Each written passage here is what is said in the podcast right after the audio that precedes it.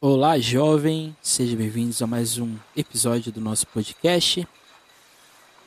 Hoje nós vamos falar de trabalho, continuando o que a gente viu na aula passada, quando a gente falou de revolução industrial em si, ou no seu aspecto mais, mais interessante. Hoje nós vamos falar deste assunto que é essencial para a gente entender todo o contexto contemporâneo, principalmente do século XIX e também do século XX.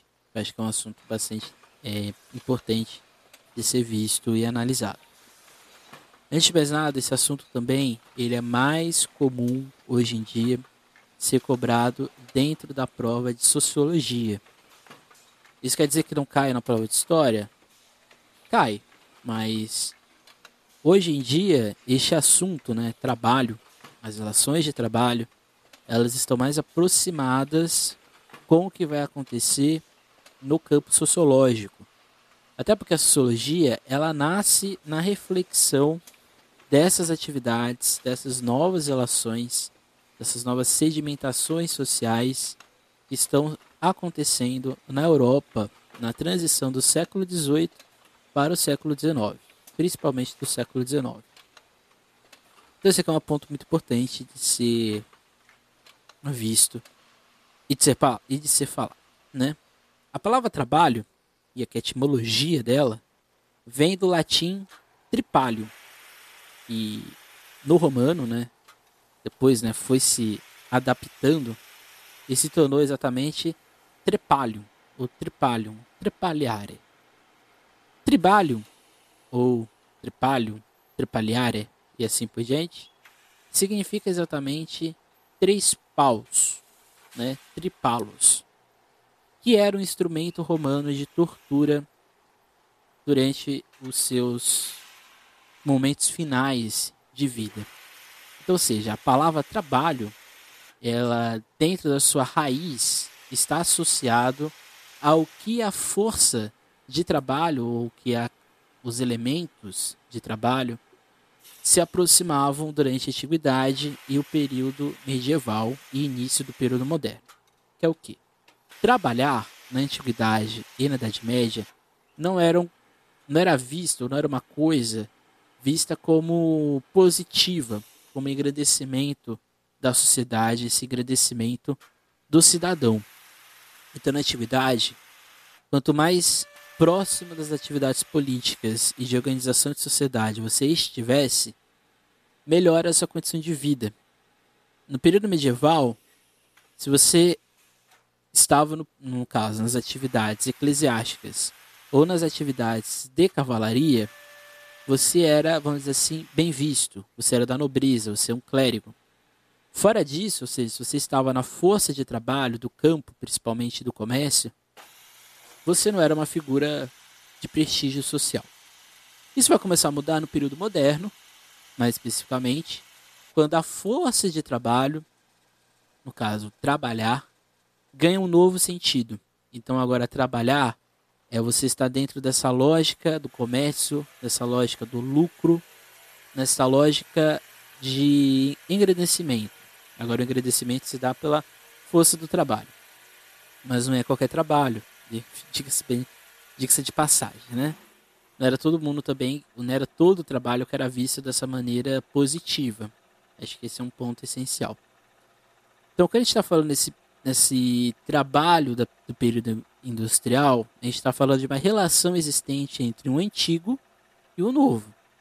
Então, a gente está falando dessa relação de trabalho até a constituição da indústria e este trabalho está se formando a partir da questão industrial. Por que isso aqui é importante? Porque a própria ideia de salário, a própria ideia de sobrevivência pelo trabalho, a própria lógica de desse engrandecimento ou dessa alienação que o Marx vai dizer do trabalho, isso vai acontecer no período industrial. Quer dizer que não existia isso antes? Não. Ou pelo menos não existia dessa maneira nesse molde existente. Então o trabalho ele também vai se modificando ao longo do tempo. Então, ou seja, o trabalho que a gente está falando hoje, até hoje em sociedade, é esse trabalho fruto de toda a movimentação industrial que está acontecendo no mundo. E aqui, direta ou indiretamente.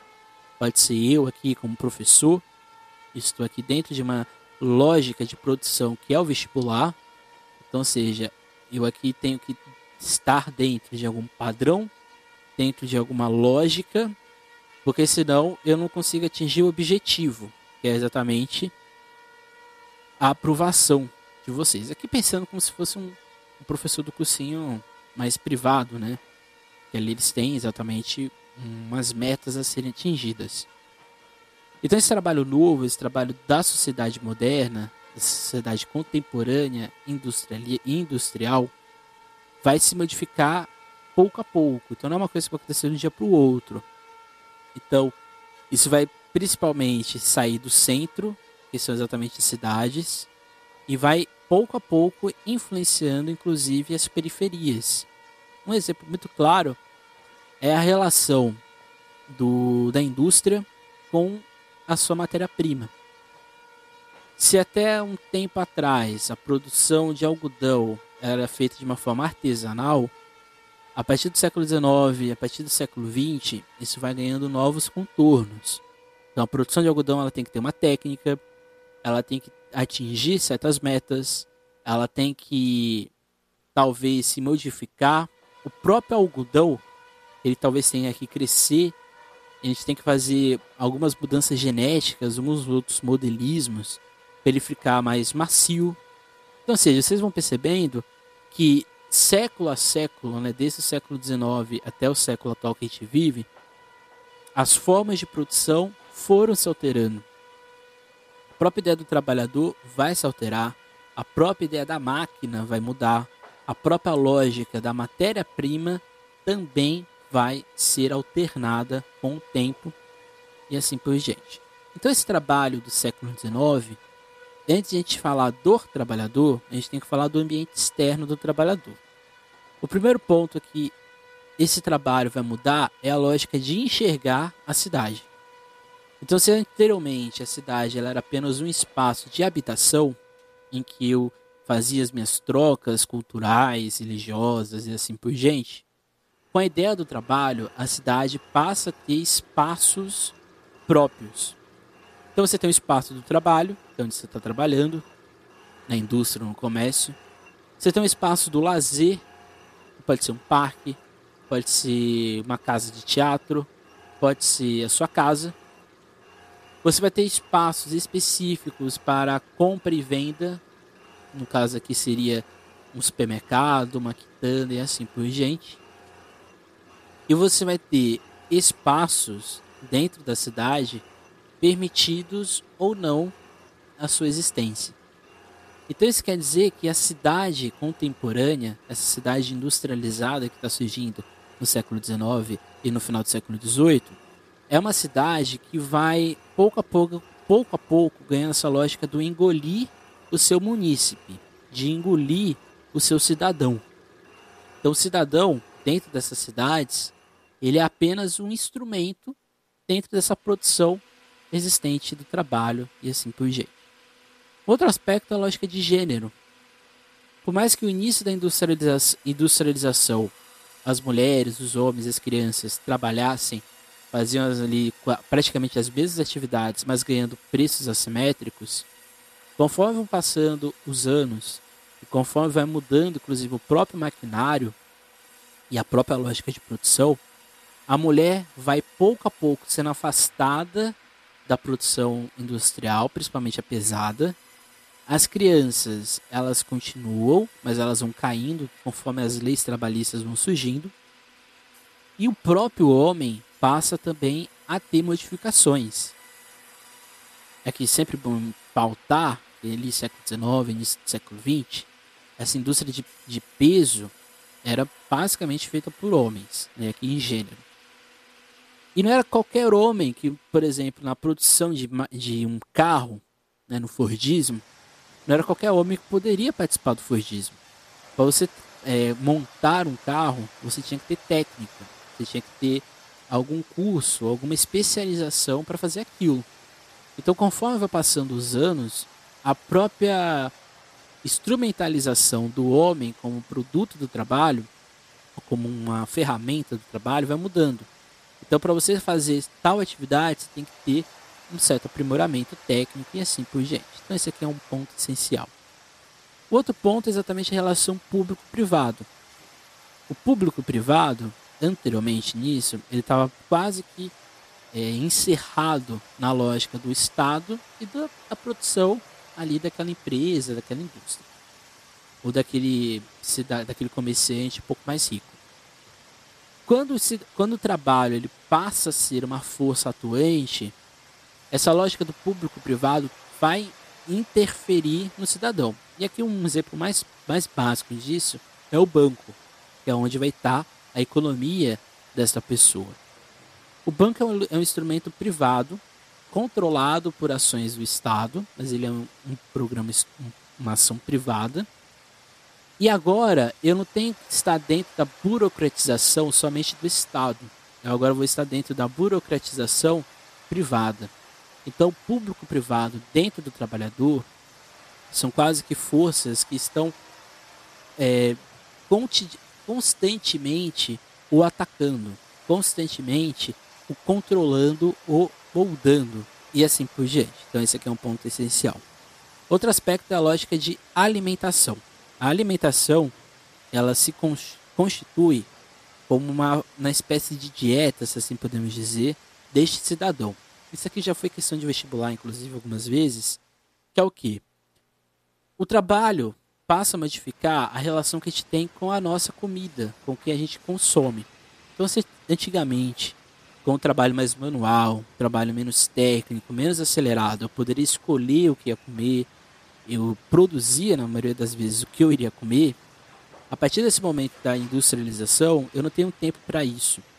Então eu tenho que consumir coisas rápidas, de preferência coisas que são fáceis de serem feitas. Isso vai alterar os nutrientes que eu vou comer, a forma que eu vou comer, o tempo que eu vou comer. Isso vai diminuindo, inclusive, vamos dizer assim, o biologicamente essas pessoas que ano a ano vão se modificando com o tempo. A própria lógica mesmo é a produção de alimentos industrializados, enlatados, que passam a ser consumidos de forma mais rápida. Esses alimentos são mais, são mais gordurosos, tem mais conservantes, desde essa época. A própria lógica do, do, do animal, né, o boi, a galinha, assim por diante, eles passam, não exatamente no século XIX, mas já no século XX, essa alimentação passa a ficar com hormônios, com vários outros elementos ali que vão interferir na saúde do trabalhador e assim por diante. Um aspecto que o trabalho modifica que muita gente não presta atenção é o meio ambiente. Conforme o, o trabalhador ele passa a ter que consumir ele passa, no caso, a consumir mais produto enlatado, mais outros produtos, se assim podemos dizer, esses produtos eles têm rótulos, têm embalagem, e não existia nessa época a lógica de, ambientali não ambiental, de ambientalismo. Não, não seria essa palavra. Não existia essa lógica do, da produção, do consumo consciente. Acho que essa seria a palavra. Então, não tinha também a lógica de descarte consciente desses produtos. Então, a gente vai, ano a ano, década a década, século a século, vê o acúmulo dessa produção desses produtos industrializados. Além disso, conforme as cidades elas vão crescendo, elas não vão crescendo de uma forma harmoniosa. Então a própria lógica de esgoto, a própria lógica de é, é, ambi é, ambientação, não, é, qual é o nome disso? Saúde sanitária, né, a, própria, a própria lógica da higiene, ela vai alterar o meio ambiente, porque não existiam esgotos, não existiam valas, não existia nada muito específico para evacuação disso. Então o trabalho, vocês percebam, esse trabalho industrial vai interferir em tudo, o todo o entorno do trabalhador. Então agora a gente vai chegar no Marx. O Marx ele vai escrever muita coisa sobre o trabalho, talvez seja a principal tese dele. E aqui a gente vai trabalhar em três pontos que é o trabalho, a alienação e a sociedade capitalista. Então a alienação ela está entrelaçada com a lógica do trabalho, ou com a lógica da força do trabalho. Para o Marx, o trabalhador ele era estranho àquilo que ele produzia. Ou seja, aqui vou pegar o exemplo que a gente vai usar é a produção de um, sei lá, de, uma, de um carro. Esse trabalhador, na visão da, da visão de Marx, ele passa por uma alienação muito grande porque ele não tem conhecimento, ele não tem nenhuma nenhuma nenhuma relação de estranheza e de aproximação com o que ele produz. Então, seja, essa alienação que ele está dizendo aqui é uma alienação da produção. É como se, por exemplo, eu estou construindo o carro, eu estou fazendo ele, estou ali produzindo ele, mas eu não sei o que vai gerar dali. Eu estou movendo, estou construindo ali uma peça, estou ali construindo um motor, mas eu não sei o que vai sair dali. É a mesma lógica aqui um pouco mais simples de um vendedor de lojas de roupa. Ele vende roupa, ele vende meio, ele vende um monte de coisa. Mas ele às vezes não vai ter acesso àquilo mesmo que ele está vendendo. Ou no caso ele vai ser forçado, ou vai ser, vamos dizer assim, manipulado, entre aspas, a ter aquele produto. Mas a lógica aqui da produção, da alienação do Marx é mais essa força de produção industrial. Aliás, todo o pensamento do Marx está dentro da lógica da produção industrial, dessa produção do trabalho, nessa produção capitalista, se assim podemos dizer. Então, essa relação da alienação com o trabalho, para Marx, se estabelece em três pontos. O primeiro deles é o trabalhador que é alienado em relação às coisas, ou seja, é a relação que o trabalhador estabelece com o produto que ele está produzindo, que ele está gerando e assim por diante. O segundo ponto é o trabalhador que é alienado em relação a si mesmo. Então, quando ele não reflete sobre o que ele está produzindo, ele indiretamente não consegue refletir sobre o que ele está fazendo ou, do, ou de qual é a importância dele dentro dessa produção industrial. E o terceiro ponto, que acho que é o mais essencial, que é exatamente ele deixa de ser livre e passa a ser unicamente meio para que sobreviva. Então, ou seja, a partir do momento que ele não sabe o que ele produz e que indiretamente ele não sabe o que ele está fazendo ali, ele é, ele é como se fosse um robô. É como se ele fosse um instrumento, uma engrenagem que não é essencial, porque o trabalhador ele é descartável dentro da lógica capitalista, mas nesse momento ele está sendo essencial mas ele não sabe o que ele está fazendo. Ele não tem dimensão do produto final que está sendo produzido ali e assim por diante. Então isso vai gerar, ou isso faz gerar, uma simetria de forças. Quando eu vou alienando o trabalhador, quando eu vou tirando essa, esse senso de interpretação da produção que ele está fazendo e do que ele está produzindo, indiretamente do que ele está vendendo, eu indiretamente estou construindo uma lógica em que existe alguém que controla ou tem mais poderes sobre outra pessoa e essa pessoa passa a ser apenas uma força que não tem escolhas, que não tem senso crítico, que não tem discernimento do seu entorno. Então esse aqui é o que ele vai falar de assimetrias de força e que se estabelece também no sentido de que a força, essa força de trabalho, ela só se estabelece para sobrevivência ou para que essa pessoa apenas consiga viver. Acho que esse é o ponto principal. Então, aqui citando o próprio Marx, ele vai dizer o seguinte: as 12 horas de trabalho não têm para ele sentido algum enquanto tecelagem, fiação, perfuração, em relação ao trabalhador, mas somente como meio para ganhar o dinheiro que lhe permite sentar-se à mesa, ao banco de um bar e deitar-se na cama. Se o bicho da seda fiasse para ganhar seu sustento, como lagarta, seria autêntico trabalhador assalariado. Então, ou seja, o modo de produção ele é tão nocivo, ele é tão doentio na sua construção e elaboração.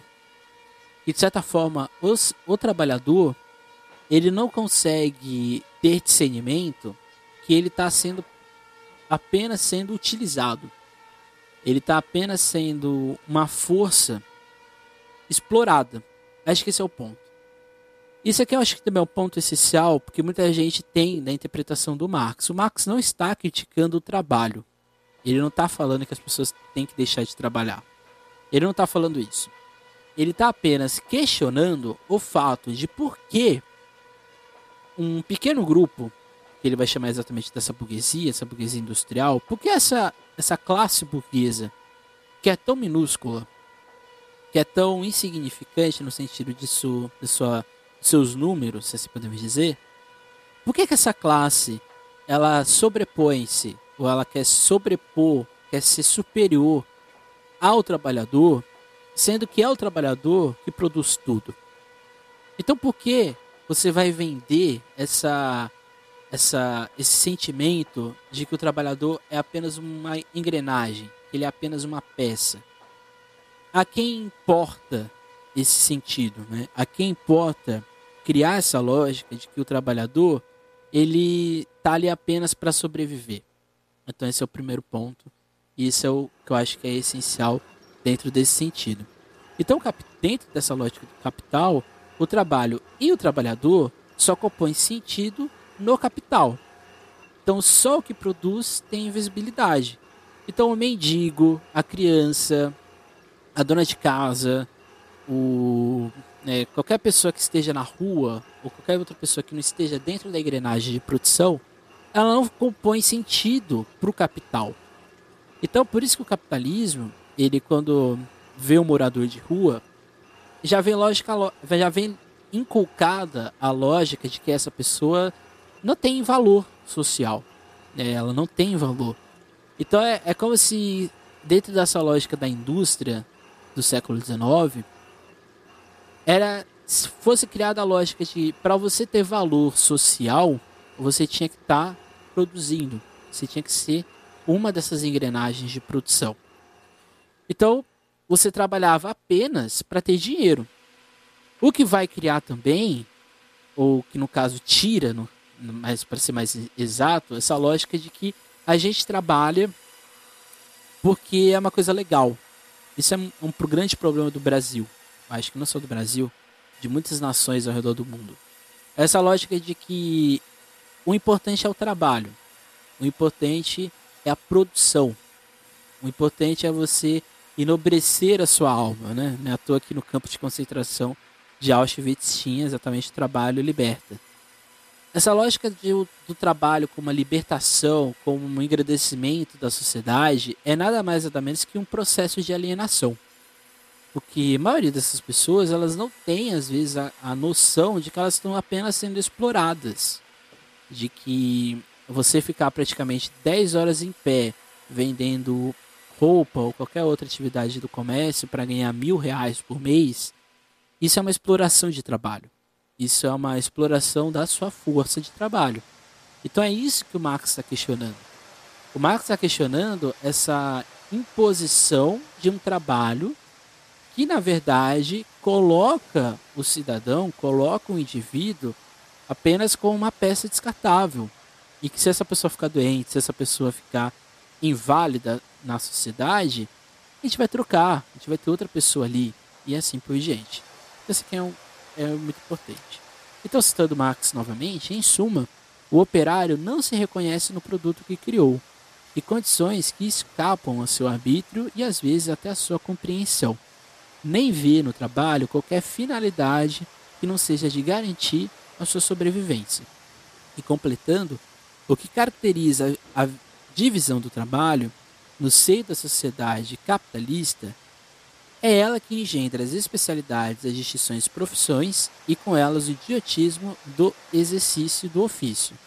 E aqui a gente chega no outro conceito de trabalho, que aqui já está mais dentro da lógica iluminista, que é exatamente a imposição dessa força, que é exatamente a divisão do trabalho. O Adam Smith ele vai dizer que existe uma divisão internacional do trabalho.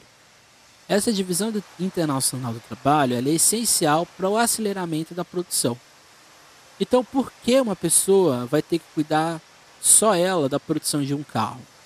Por que a gente não divide o trabalho? Por que a gente não vai colocar várias pessoas vários grupos de montagem para chegar no carro final.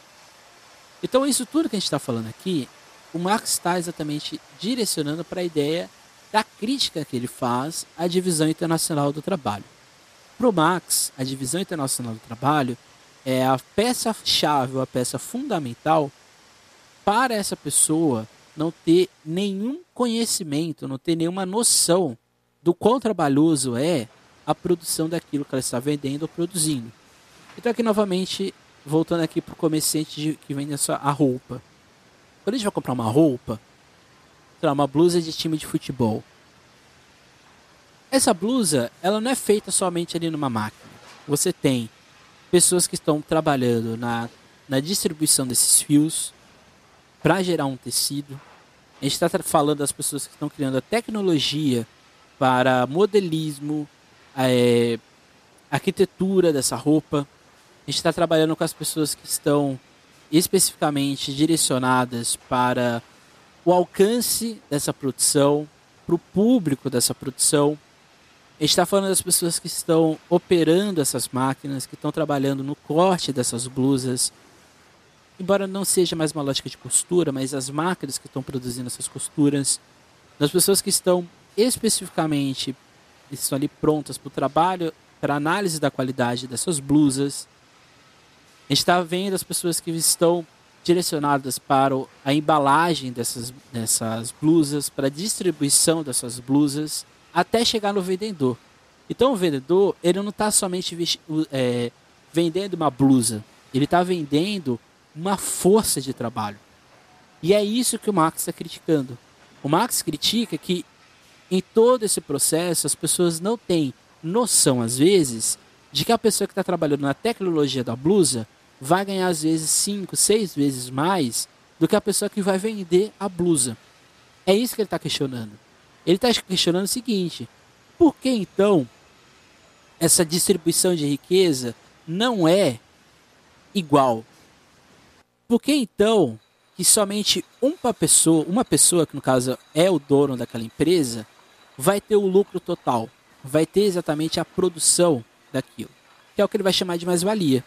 Então, uma blusa de time de futebol que normalmente custa ali 240 reais, desses 240 reais, eu te garanto para vocês que menos a metade vai ser distribuída a todos os trabalhadores. A grande maioria vai ficar com a Nike, com a Adidas, com a Puma e assim por diante. É este conglomerado são estes donos dessas empresas. Quanto mais alta for a hierarquia, maior vai ser o alcance desse dinheiro que está sendo vendido. Então, ou seja, o que o Marx está questionando é a não problematização deste processo de trabalho. Isso aqui eu acho que é fundamental não só para o vestibular. Isso aqui é fundamental para tudo que a gente faz na nossa vida. Para tudo que a gente faz no nosso cotidiano. Até eu mesmo aqui, que sou professor, embora não esteja, não esteja recebendo por isso, mas se eu estivesse recebendo, eu iria estar ganhando talvez mais, embora seja fosse um professor, do que as pessoas que construíram. O celular que eu estou usando aqui, peça por peça, do microfone que eu estou utilizando aqui, peça por peça, da internet que eu estou utilizando aqui, e aqui envolve toda a produção da energia, a produção do, da tecnologia desta internet e assim por diante. Então, seja, até mesmo trabalho que em tese não é igual ao da indústria, ele passa pelo processo industrial. Então, tudo que a gente faz passa pela distribuição, por essa internacionalização, por essa divisão do trabalho que o próprio Adam Smith criou ou problematizou. Então, assim, o próprio burguês ele se torna uma figura desumanizada, porque esse dono dessa empresa ele perde todo o discernimento social.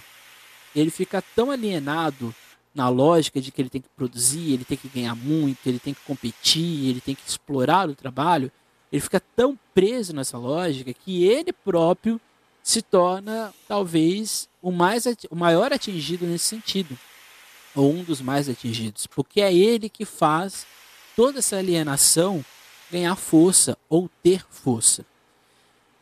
O que nos leva então ao, segundo, ao seguinte ponto, que é a ideia desse privilégio que é gerado. Então, essa burguesia é a que Marx está atacando.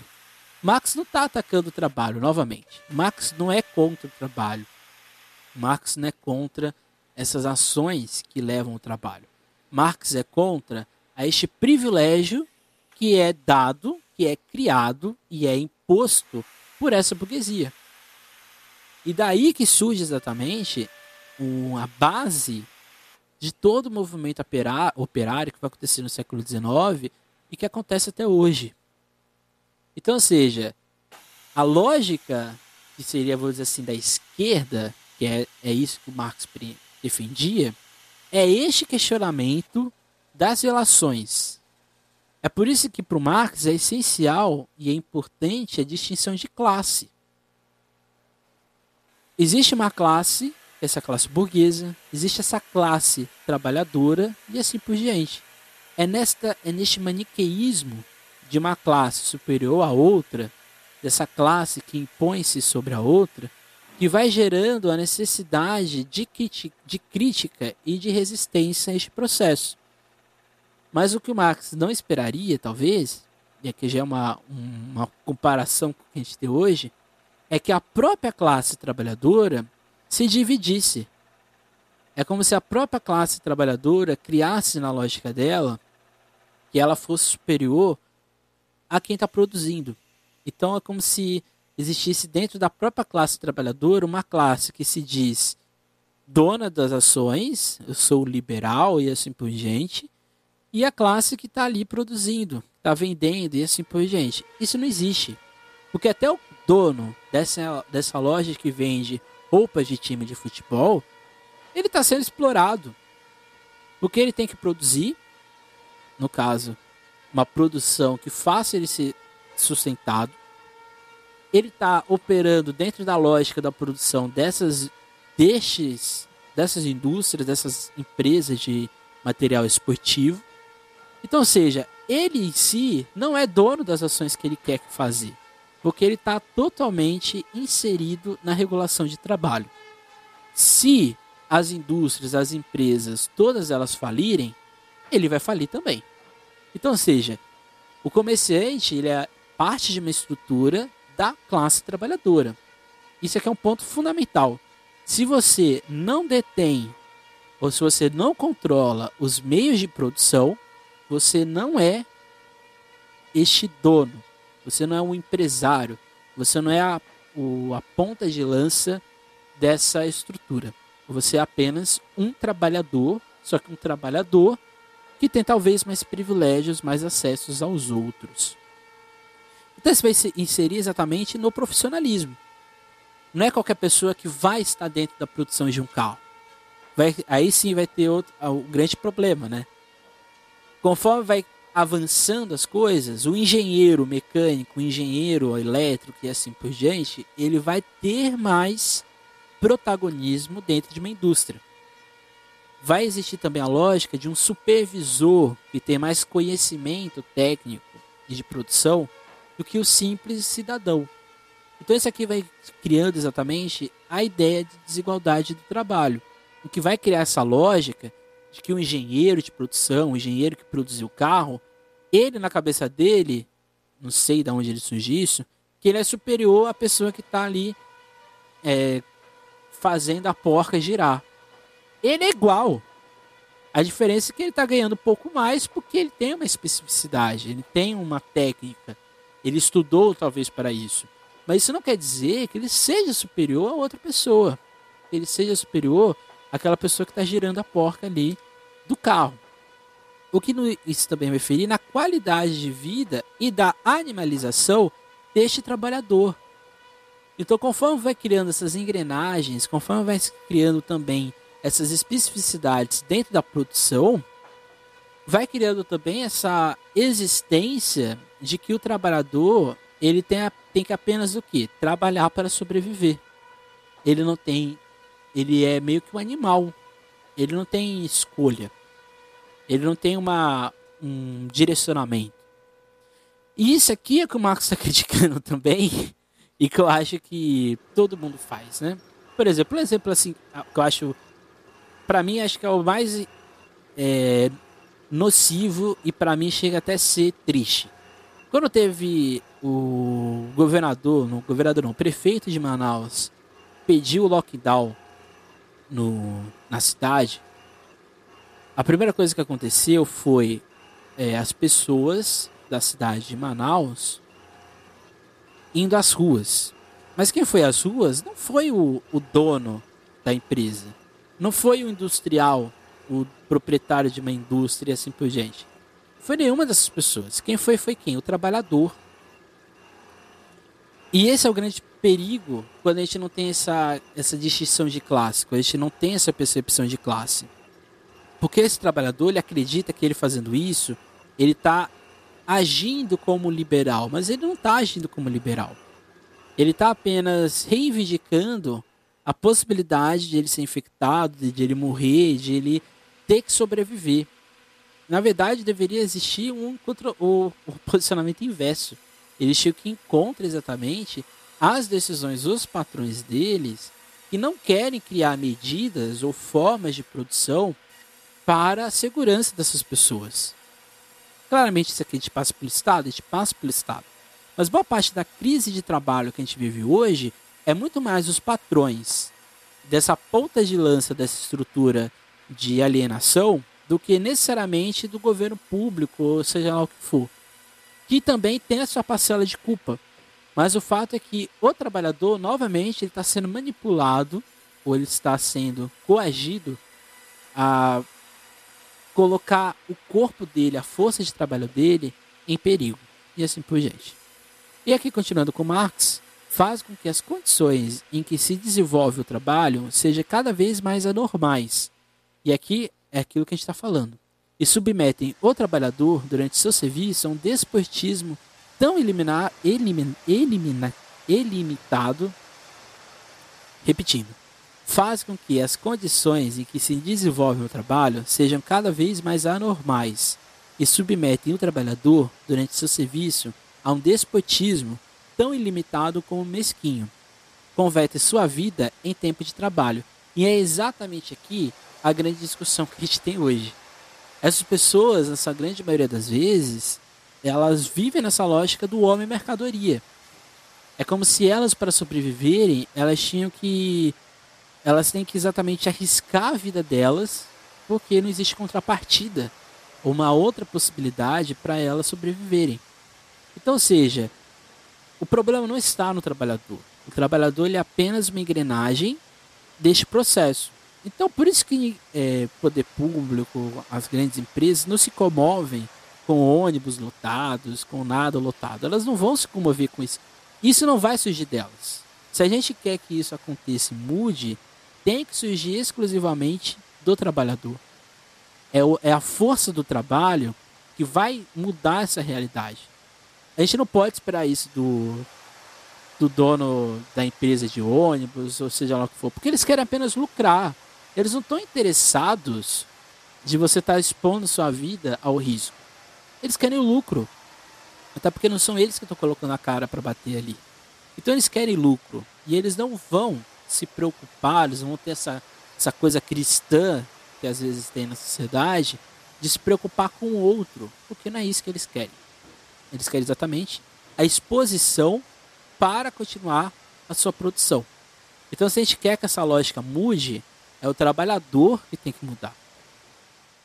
Eu dava aula num, num, numa, num bairro em que praticamente 60% do trabalho da cidade vinha desse bairro. Esse bairro era de morro e o único acesso para chegar na cidade era uma rua.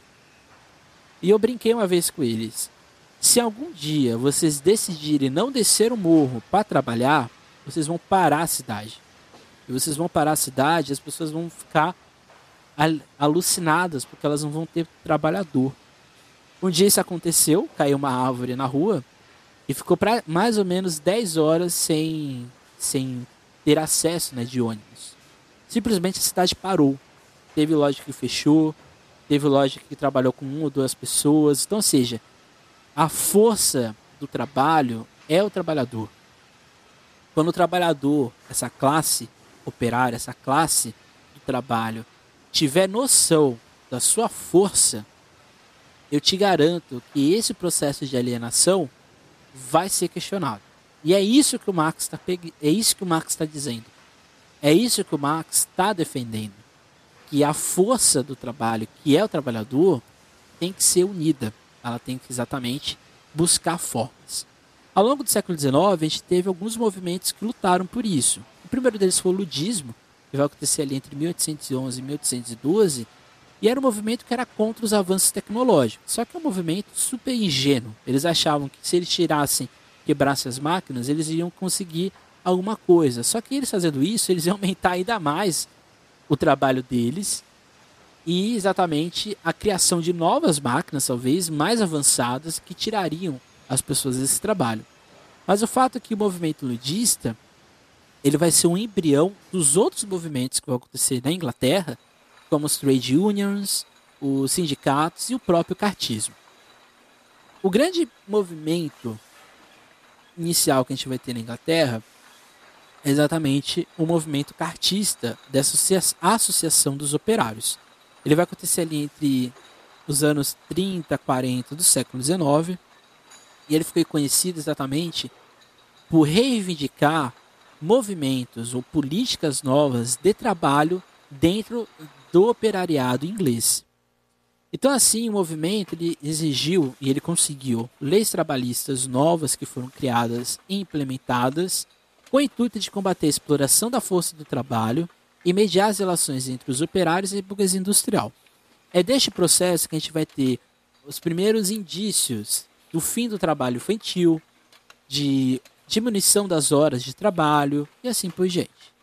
Mas o, o fundamental disso tudo são exatamente as trade unions e os sindicatos. Os trade unions, eles foram as primeiras associações formadas por operários cuja meta era exatamente contrapor-se a essa lógica burguesa, o que vai gerar exatamente o sindicato. O sindicato ele é nada mais nada menos do que um sistema de organização trabalhista que vai buscar possibilidades ou melhorias com da força de trabalho. Então é como se o sindicato dos, sei lá, sindicato dos trabalhadores automotivos. Esse sindicato é como se os trabalhadores escolhessem um representante e esse representante, em nome do sindicato de todos os outros trabalhadores, iria ali reivindicar, ele seria o intermediador da relação de trabalho.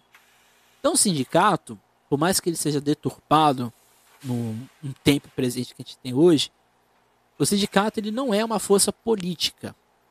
Ele é uma força, acima de tudo, trabalhista, que vai intermediar com essas ações políticas de sociedade.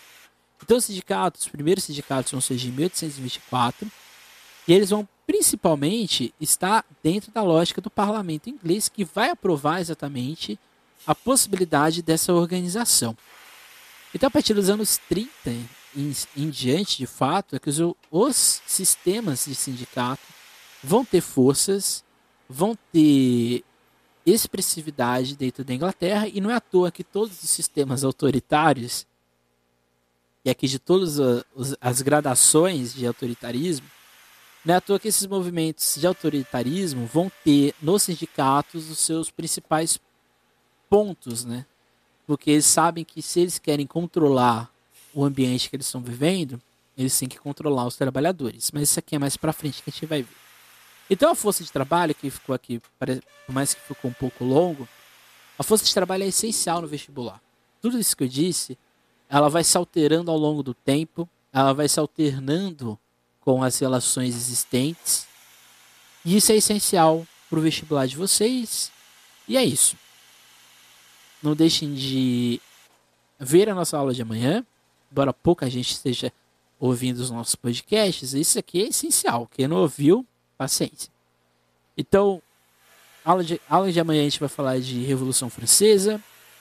Depois dessa aula de amanhã, ver a aula de Primavera dos Povos. Ou antes, sei lá. E é isso, gente. Até mais. Tchau. Nunca esqueçam de estudar.